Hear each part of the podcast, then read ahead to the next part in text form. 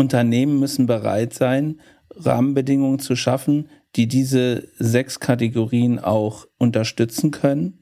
Und das bedeutet eben genau, ich brauche Platz für Rückzug von sich selbst und von der Welt, wenn man so will. Und vielleicht brauche ich auch Platz zum Beispiel für Zeitvertreib. Hoi, Servus und herzlich willkommen bei einer neuen Episode von Mit Brille und Bart, deinem Podcast für Organisationsentwicklung, Coaching und Transaktionsanalyse von Armin Ziesemer und Thomas Böhlefeld. Hier erhältst du Impulse dazu, wie du Beziehung auf Augenhöhe gestaltest, deine Reflexionsfähigkeit förderst und einen bewussten Umgang mit Sprache lernst. Mein Name ist Armin Ziesemer und ich wünsche dir viel Inspiration bei dieser Episode. Sei dabei und komm mit. Moin und hallo, liebe Zuhörer, liebe Zuhörerinnen. Schön, dass du wieder dabei bist bei der Folge 11 unseres Podcasts mit Brille und Bart. Schön, dass auch du wieder dabei bist. Armin, hallo. Ja, hallo Thomas. Mal eben zwischendurch ein Podcast heißt unser Thema heute. Wie kommen wir denn dazu wieder? Das Thema heute soll sein die Gestaltung der Zeit. Wie wir zu dem Titel gekommen sind, das liegt so ein bisschen an der Situation, in der ich hier gerade so sitze. Ich bin nämlich eigentlich auf einer dienstlichen Reise und habe meinen ganzen Krempel mit eingepackt, den ich brauche, um den Podcast aufzunehmen und sitze jetzt hier in ungewohnter Umgebung und es fühlt sich so ein bisschen an, wie mal eben zwischendurch einen Podcast aufzunehmen, aber so ist es natürlich nicht. Ja, irgendwie ja schon, weil ich bin heute Morgen auch. Das erste, was ich tun musste, war in die Werkstatt zu fahren, weil gestern der Unterboden von meinem Auto, der Abdeckung hat sich da gelöst und da muss ich morgens um sieben bereits in der Werkstatt sein und das hat meinen Tag auch ziemlich durcheinander gebracht und deswegen fühlt es für mich genauso an, mal eben zwischendurch ein Podcast. Zum Glück, Thomas, haben wir jeweils vorgängig schon eine gute Planung und wissen, welche Themen, dass wir in den nächsten Folgen dann auch wieder aufnehmen werden. Und das freut mich dann immer, dass wir uns immer wieder auch neu einstimmen können in, in den entsprechenden neuen Podcast. Wir machen das ja auch so, dass wir die Zeit so gestalten, dass das passt, weil wir da auch Lust zu haben, weil das eine lustvolle äh, Beschäftigung ist und das sozusagen ein guter Zeitvertreib auch ist für uns, dass wir Zeit gestalten und äh, gestalten die übrige Zeit, die nicht mit Podcast zu tun haben, eben auch entsprechend. Ja, und wir haben ja in der letzten Folge haben wir ja mit Zuckerbrot und Peitsche gefeiert, unsere zehnte Folge. Und insofern für mich haben unsere Aufnahmesessions schon auch bisschen auch einen Ritualcharakter bekommen. Das stimmt. Wobei, also die Jubiläumsfolge letztes Mal war natürlich super. Für mich als Kölner ist elf auch so eine heilige Zahl irgendwie. Der elfte im elften und so weiter äh, spielt eine besondere Rolle.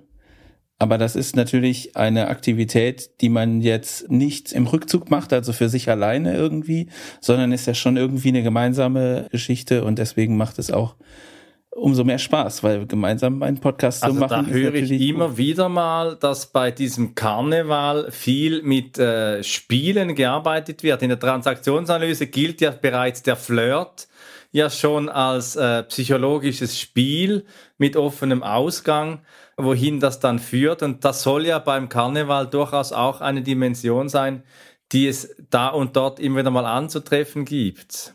Aber auf der anderen Seite mag es ja dann auch sein, dass sich Menschen dort treffen und sich auch in die Intimität begegnen. Ja, Armin, wir haben jetzt schon mehrere Sachen vorweggenommen, nämlich genau die Gestaltung der Zeit beziehungsweise die Strukturierung der Zeit was sein Modell ist, nach Eric Byrne, wie sozusagen, welche unterschiedlichen Kategorien es gibt, um Zeit zu strukturieren. Welche sind das? Ja, also ich habe jetzt mal gemeint, Zeit sei einfach und wir leben so irgendwie 24 Stunden durch die Zeit. Und Eric Byrne hat ja ein Buch geschrieben und das heißt, was sagen Sie, nachdem Sie guten Tag gesagt haben? Und die Frage, was man da nachher dann sagt, das bezeichnet er als existenzielles Problem, weil da beginnt dann die Geschichte wirklich zu laufen. Äh, wenn ich sage guten Tag, dann kann ich mich entweder zurückziehen, auf diese Einladung nicht eingehen, ich kann mich äh, isolieren und zurückziehen, Oder ich kann das als Ritual auffassen, das ist die zweite Art und Weise und einfach auch mit gutem Tag antworten in einem rituellen Verständnis. Oder ich schaue, dass es ein Zeitvertreib ist. Es kommt mir gerade gelegen, dass mir jemand guten Tag sagt und dass ich da einen unverbindlichen Schwarz halten kann irgendwo und dabei eben nicht beispielsweise Steuererklärung ausfüllen muss oder sonst eine wichtige Tätigkeit, die ich eigentlich tun müsste. Und ich kann mich auch dann der Arbeit zuwenden, gerade wenn es im Arbeitskontext einen guten Tag, äh, guten Tag heißt, dass man dann zu Potte kommt und gleich den Zweck erfüllt. Das nächste Thema, wie man Zeit nach Eric Byrne gestalten kann, sind die psychologischen Spiele. Dort drin, da kommen wir später noch darauf, Thomas hat es viel Hintergründiges, viel Destruktives. Wir haben das mit dem Flirt angesprochen in unserer Einführung beim Karneval. Und dann habe ich ja scherzhaft auch auf die Intimität hingewiesen. Intimität im transaktionsanalytischen Sinn meint ja dann auch eine spielfreie, offenherzige Beziehung, in der man sich unmittelbar begegnen kann und über das spricht, was im Hier und Jetzt gerade aktuell ist. Also sind es diese sechs Bereiche Rückzug, Rituale, Zeitvertreib, Arbeit, Spiele und Intimität. Und Eric Byrne sagt ja auch, dass diese sechs Bereiche durchaus ihre Existenzberechtigung haben. Also es gibt nicht ein Gut oder ein, ein Schlecht, wo man sich jetzt hauptsächlich bewegen soll. Wenn man jetzt mal von den psychologischen Spielchen so ein bisschen absieht, die sicher eher destruktiv angelegt sein werden.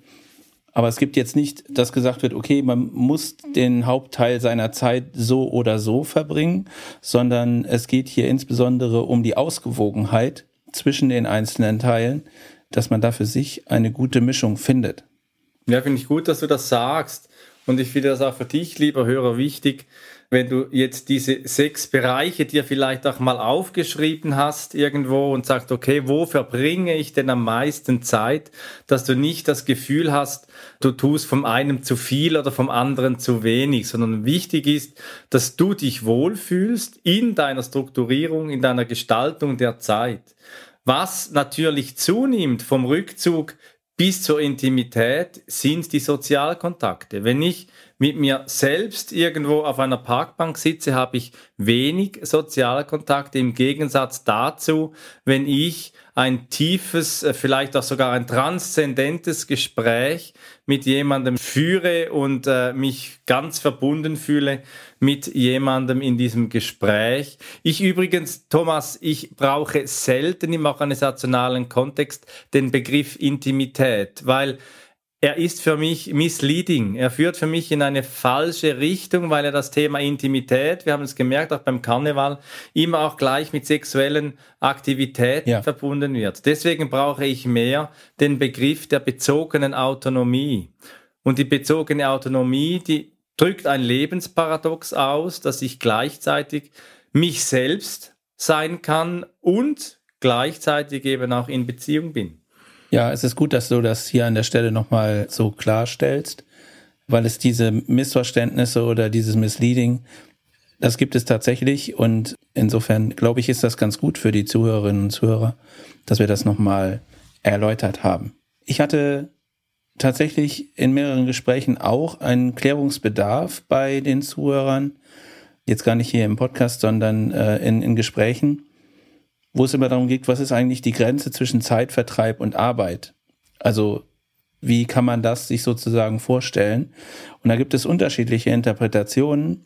Zum einen kann man natürlich sagen, Arbeit verfolgt immer irgendeinen Zweck und ist vielleicht auch leistungsorientiert und Zeitvertreib ist dann das, was eher nicht leistungsmäßig gemacht wird, sondern Sachen, auf die man halt in irgendeiner Weise gerade äh, Bock hat oder wo man Spaß mit hat.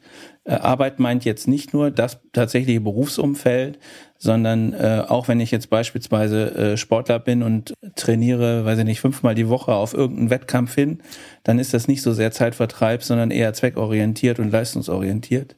Und äh, es gab noch eine andere äh, Definition, die du mitgebracht hast, Armin. Äh, Wäre ganz gut, wenn du die auch noch mal kurz erläutern könntest. Ja, eben, also Arbeit hat ja etwas auch mit Pflichtgefühl zu tun, mit etwas, das man vertragsorientiert, verbindlich erledigen muss. Und als äh, man, ich habe ja im Gymnasium nicht sehr viel mitgenommen aus meinen äh, fünf, sieben Jahre Lateinunterricht waren es. Aber was ich da mal verstanden habe, dass der Lateiner spricht, wenn es um Muse, um, um leichtes, seelisches geht. Die Muse hat mich geküsst, spricht man, sagt man ja dann manchmal auch, spricht man dann vom Otium, so die Muse, so das Leichte. Und der Lateiner macht es sich dann ganz einfach. Er spricht dann vom Negotium, also die verneinte Muse. Und das heißt dann Arbeit oder eben Pflicht. Und manchmal habe ich so den Eindruck, ist dann auch Zeitvertreib etwas, das so etwas Leichtes hat, etwas äh, eben auch etwas Oberflächliches, ein bisschen Unverbindlicheres und die Arbeit dann eben mit diesem Pflichtgefühl mehr noch mitkommt. Was ich aber noch ganz interessant finde, wenn wir bei Eric Byrne schauen, er in seinem Buch, was sagen Sie, nachdem Sie guten Tag gesagt haben, spricht dann eben beim Zeitvertreib auch so von Cocktailpartys, wo man so einen Smalltalk führt und wo man in akzeptabler Form eben auch über akzeptable Dinge spricht. Man kommt sich nicht zu nah, man geht nicht zu weit weg voneinander, sondern der Zeitvertreib, so diese Cocktailpartys, wo man so einfach, ja, ein bisschen etwas austauscht, ohne sich eben zu nahe zu kommen und doch etwas mehr hat als Rituale. Weil Rituale, das ist ja eben das gute Tag sagen, das sind ritualisierte äh, Vorgänge und gerade in Organisationen bei Ritualen, da können diese ja auch energievoll oder energieleer sein. Zum Beispiel wenn für einen Anlass, dem dem Geschäftsführer sehr wichtig ist, zunehmend Anwesenheitspflichten ausgesprochen werden müssen, dann kann das auch ein Hinweis dafür sein, dass dieses Ritual, dieses jährliche auch eher energieleer ist. Ich frage mich jetzt gerade, weil wir bei Ritualen sind, wir haben einen Hund zu Hause und ich gehe wirklich gerne mit dem Hund spazieren, aber es ist ja auch irgendwie was Ritualmäßiges. Also ist das aus Sicht der Transaktionsanalyse jetzt eher ein Ritual oder ist es Zeitvertreib oder ist es Arbeit?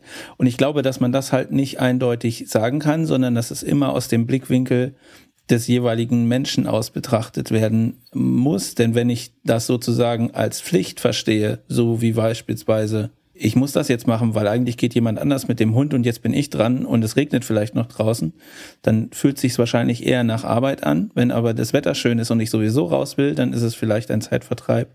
Und wenn ich das äh, stumpf mache, ohne groß drüber nachzudenken, dann fühlt es sich wahrscheinlich eher wie ein Ritual an.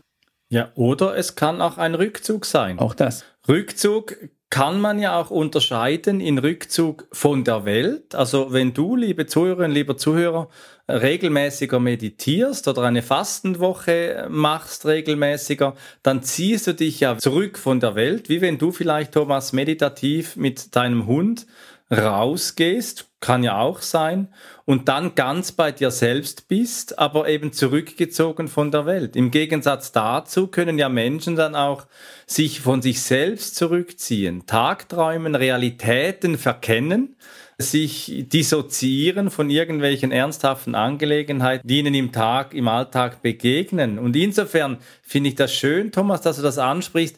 Zeit ist ja etwas sehr Individuelles. Das hat ja auch Einstein schon versucht, sogar zu berechnen, wie Zeit irgendwo gestaltet werden kann. Die Quantenphysik hat eine Vorstellung davon. Und manchmal denke ich dann auch, auch die Griechen, die hatten ja zwei Götter für die Zeit. Zum einen den Kronos, der, der die Zeit chronologisch misst, und den Kairos, das ist der Gott für den richtigen Moment. Und gerade in der Strukturierung der Zeit, nach diesem Modell von Eric Byrne, merke ich, es kommt ja dann manchmal auch darauf an, ist es gerade der Moment? Ich nehme an, Thomas, wenn du mit deinem Hund rausgehst, dann ist ja deine Wahrnehmung von Zeit auch nicht immer dieselbe. Das ist ganz klar so. Und wie wichtig äh, solche Rückzüge äh, tatsächlich auch sind, das merken wir vielleicht, vielleicht selber, dass wir solche Zeiten oft brauchen, um äh, die ein oder andere Sache so zu durchdenken und neu zu formen, zum Beispiel neue Themen für einen Podcast auszudenken oder vergleichbare Sachen. Und wenn wir hier mal einen Blick in die Neurowissenschaften wagen, da gibt's einen Artikel von Karl Hosang mit dem Titel Kreativität im Gehirn und dort ist beschrieben, äh, dass besonders viel Kreativität eben dann stattfindet, wenn das Gehirn auf einer niedrigeren Frequenz arbeitet. So, das heißt, wenn wir jetzt in irgendeinem beruflichen Umfeld unterwegs sind oder gerade irgendwie äh, mit fünfmal umsteigen auf einer Dienstreise unterwegs waren, dann haben wir wahrscheinlich relativ wenig gute Einfälle. Wenn wir jetzt aber irgendwie unter der Dusche stehen oder mit dem Hund rausgehen und einfach mal spazieren denken, dann fallen uns äh, ganz tolle Dinge ein. Und äh, das wirst du, liebe Hörerinnen, lieber Hörer, mit Sicherheit äh, bestätigen können. Es gibt ja auch den, den Satz, den besten Ideen kriegt man unter der Dusche. Und äh, da gibt's ja auf jeden Fall einen Zusammenhang. Deswegen ist es unheimlich wichtig, sich solche Zeit auch tatsächlich zu nehmen. Ja, man spricht ja dann auch so bei, von diesem Genius Gamma in der Hirnforschung. Das ist so die Gehirnfrequenz zwischen 39 und 70 Hertz, wo wir Höchstleistungen im Hirn äh, vollbringen können. Und interessant ist, dass man dann dort auch schreibt, dass zum Beispiel Mönche in einer Meditation einen sehr hohen Anteil an diesen Gamma-Frequenzen eben auch mitbringen. Gerade in der Sitzmeditation ist auch so meine Erfahrung, dass gleichzeitig durch die Meditation eine sehr hohe Tiefenentspannung kommt. Ich bin nicht Neurophysiologe, kann mir vorstellen, dass so sehr tiefe Entspannung, so diese Amazing Alpha-Wellen, diese Tiefschlafwellen, da kommen, die entspannte Wachheit bei geschlossenen Augen und eben auf der anderen Seite eine sehr hohe Frequenz, das dann eben auch erlaubt, dass ganz neue Vernetzungen äh, im Hirn entstehen können für mehr Kreativität. Und insofern ist eben auch beides immens wichtig, das Schlafen und das Wachen und eben nicht zu bewerten und zu sagen, das eine ist gut, der eine Zustand oder der andere ist besser, sondern alles zu seiner Zeit im wahrsten Sinne des Wortes und auch auf das Bedürfnis zu achten, wie viele Sozialkontakte mag ich im Moment überhaupt gerade ertragen, was ist mir zu viel, was ist mir zu wenig. Gerade in Organisationen, Thomas, wir haben jetzt noch wenig über die bezogene Autonomie beziehungsweise eben die Intimität gesprochen. Halten ja Spiele, psychologische Spiele auch dann oftmals davon ab, einerseits konstruktive Lösungen in Zustand der Arbeitsbeziehung zu verwirklichen oder eben dann auf die andere Seite zu kommen und Zeit im Sinne von bezogener Autonomie erfüllend miteinander zu bringen, weil zum Beispiel Beruf und Privates getrennt gehört, weil die Vertrauensbeziehungen in Organisationen nicht so sind, dass man sich auch offen, transparent oder ko-kreativ austauschen darf. Und das Stuck in the Middle sind dann eben diese psychologischen Spiele. Also ich finde es total spannend zu sehen, dass wir dieses Modell zur Strukturierung der Zeit, was wir hier diskutieren, in den äh, privaten Kontext bekommen haben. Und ich mich gerade tatsächlich frage, wie passt das so äh, gut eigentlich auch in das Organisationsumfeld? Ich kann mir alle sechs Sachen gut vorstellen bei mir persönlich und vielleicht äh, du, lieber Zuhörer, liebe Zuhörerin auch. Und finde es super interessant, mal zu gucken, wie viel Zeit verbringe ich eigentlich in welcher Kategorie so pro Tag. Und Organisationen sollten sich das auch fragen. Und das ist ja das, was du eben gesagt hast, Armin, dass wir im Organisationsumfeld eben diese sechs Bausteine auch schaffen müssen. Also Unternehmen müssen bereit sein, Rahmenbedingungen zu schaffen, die diese sechs Kategorien auch unterstützen können. Und das bedeutet eben genau, ich brauche Platz für Rückzug von sich selbst und von der Welt, wenn man so will. Ich brauche aber auf jeden Fall auch einen Raum für bezogene Autonomie, wo man wertvolle Sachen zusammen erbringen kann. Und vielleicht brauche ich auch Platz zum Beispiel für Zeitvertreib. Und ähm, da gibt's ja so ein total hippes Objekt, was im Moment in jedem Unternehmen stehen muss, anscheinend, was gerade besonders modern sein möchte, nämlich der Tischkicker. Das ist natürlich nur dann gut, wenn die Leute tatsächlich da an dem Tischkicker auch entsprechend entspannen können.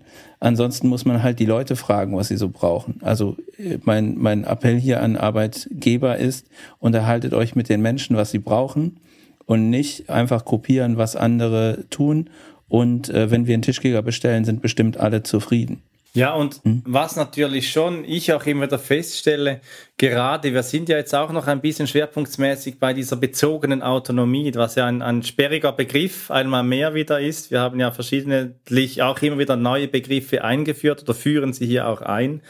Und gerade in der Entwicklung der klassischen Arbeitswelt in die Arbeitswelt 4.0, da spricht man ja von Co-Kreation, von kollaborativen Modellen, von Holokratie und so weiter mhm. und so fort.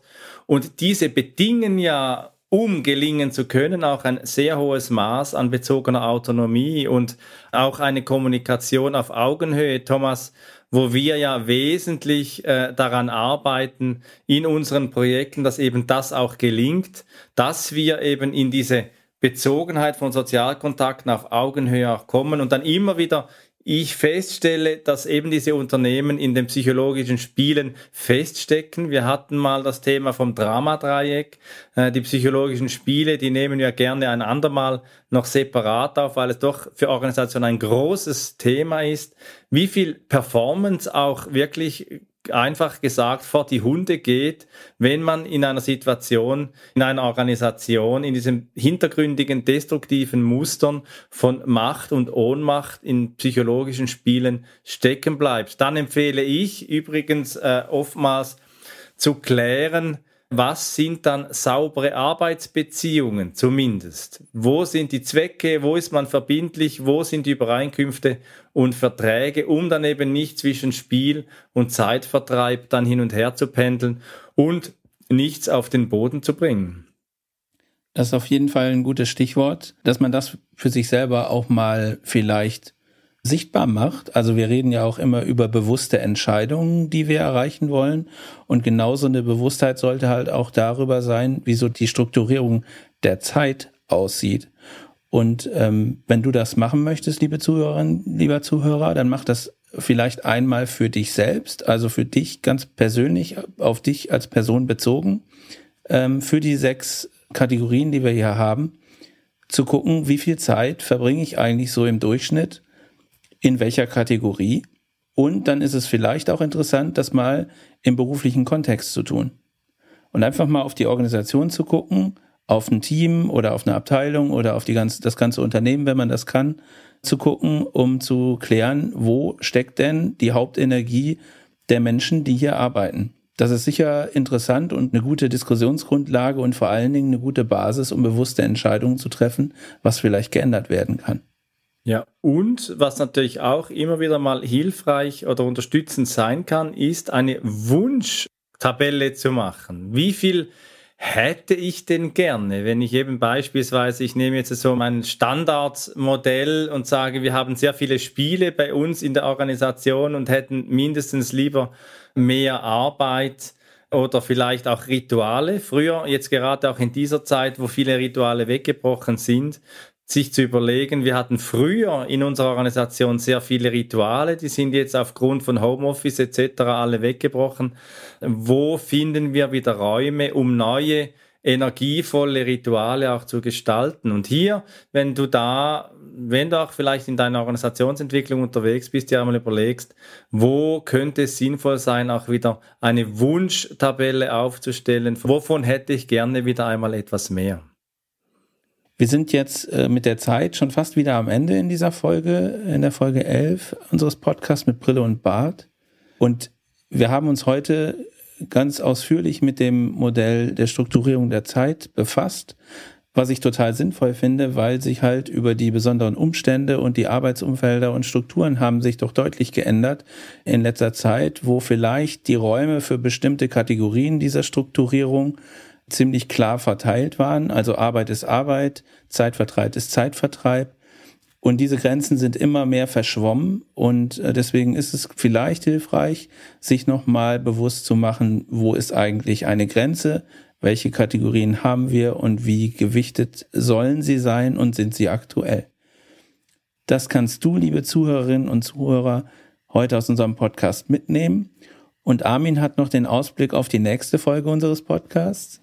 Ja, liebe Zuhörerinnen, lieber Zuhörer, wir haben uns heute ja sehr individuell zum Thema Gestaltung der Zeit auseinandergesetzt und das ist ja ein sehr individuelles Thema. Und das nächste Mal gehen wir auch ein, ein sehr individuelles Thema ein. Das ist der Bezugsrahmen. Wie nehme ich meine Welt wahr? Wo habe ich vielleicht auch blinde Flecken? Und wo können sich auch gegenseitige Bezugsrahmen auch bereichern für neue Lösungen in der Organisationsentwicklung und im Coaching? Denn dafür sind wir mit Brille und Bart, Thomas Böllefeld und ich, Armin Ziesemer, hier mit unserem Podcast, dass wir gerne dir Impulse geben, wie du in deiner Organisation oder für dich auch persönlich als Mensch weiterkommst und äh, mit transaktionsanalytischen Themen deine Zeit jetzt heute und dein Leben eben auch reichhaltiger gestalten magst. Insofern wünschen ich dir eine gute Zeit und äh, bleib gesund und komm mit und verbinde mit uns Perspektiven, wenn es das nächste Mal heißt, der Bezugsrahmen und ich. Wenn dir diese Episode von Mit Brille und Bart gefallen hat, dann zeig uns das mit deinem Like und abonniere gleich den Kanal, damit du keine Folge verpasst. Alle Links zur Folge findest du in den Show Notes. Da findest du auch unsere Kontaktdaten, wenn du uns etwas mitteilen möchtest. Wir sind verfügbar in Deutschland, Österreich, der Schweiz und natürlich remote, wenn du Orientierung und Begleitung für deine Veränderungsprozesse suchst. Teile diesen Podcast mit Menschen, die davon profitieren können und lass eine Rezension bei Apple Podcast da. Ich bin Armin und wünsche dir bis zur nächsten Episode eine gute Zeit. Komm mit und verbinde Perspektiven.